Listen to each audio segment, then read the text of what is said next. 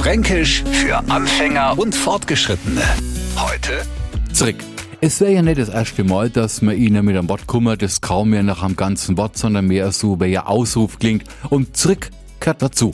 An Trick man aber allerhand hängen, aber zu wenig verständlicher. Also, wenn jetzt alle in Urlaub fahren, dann von ihre Liebsten bestimmt gefragt, wann kommt denn wieder zurück? Oder im Urlaub ist er sowas von schön, dass man gar nicht mehr zurück will. Und wenn man sich gerade auf dem Weg in Urlaub macht, hockt sie in sein Auto, fährt los und stellt auf einmal fest, allen Mächt, mein Bass liegt nur am Küchentisch, no, machen wir nur mal zurück.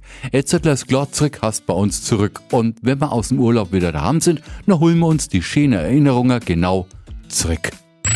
Fränkisch für Anfänger und Fortgeschrittene. Morgen früh eine neue Ausgabe. Und alle Folgen als Podcast auf radiof.de.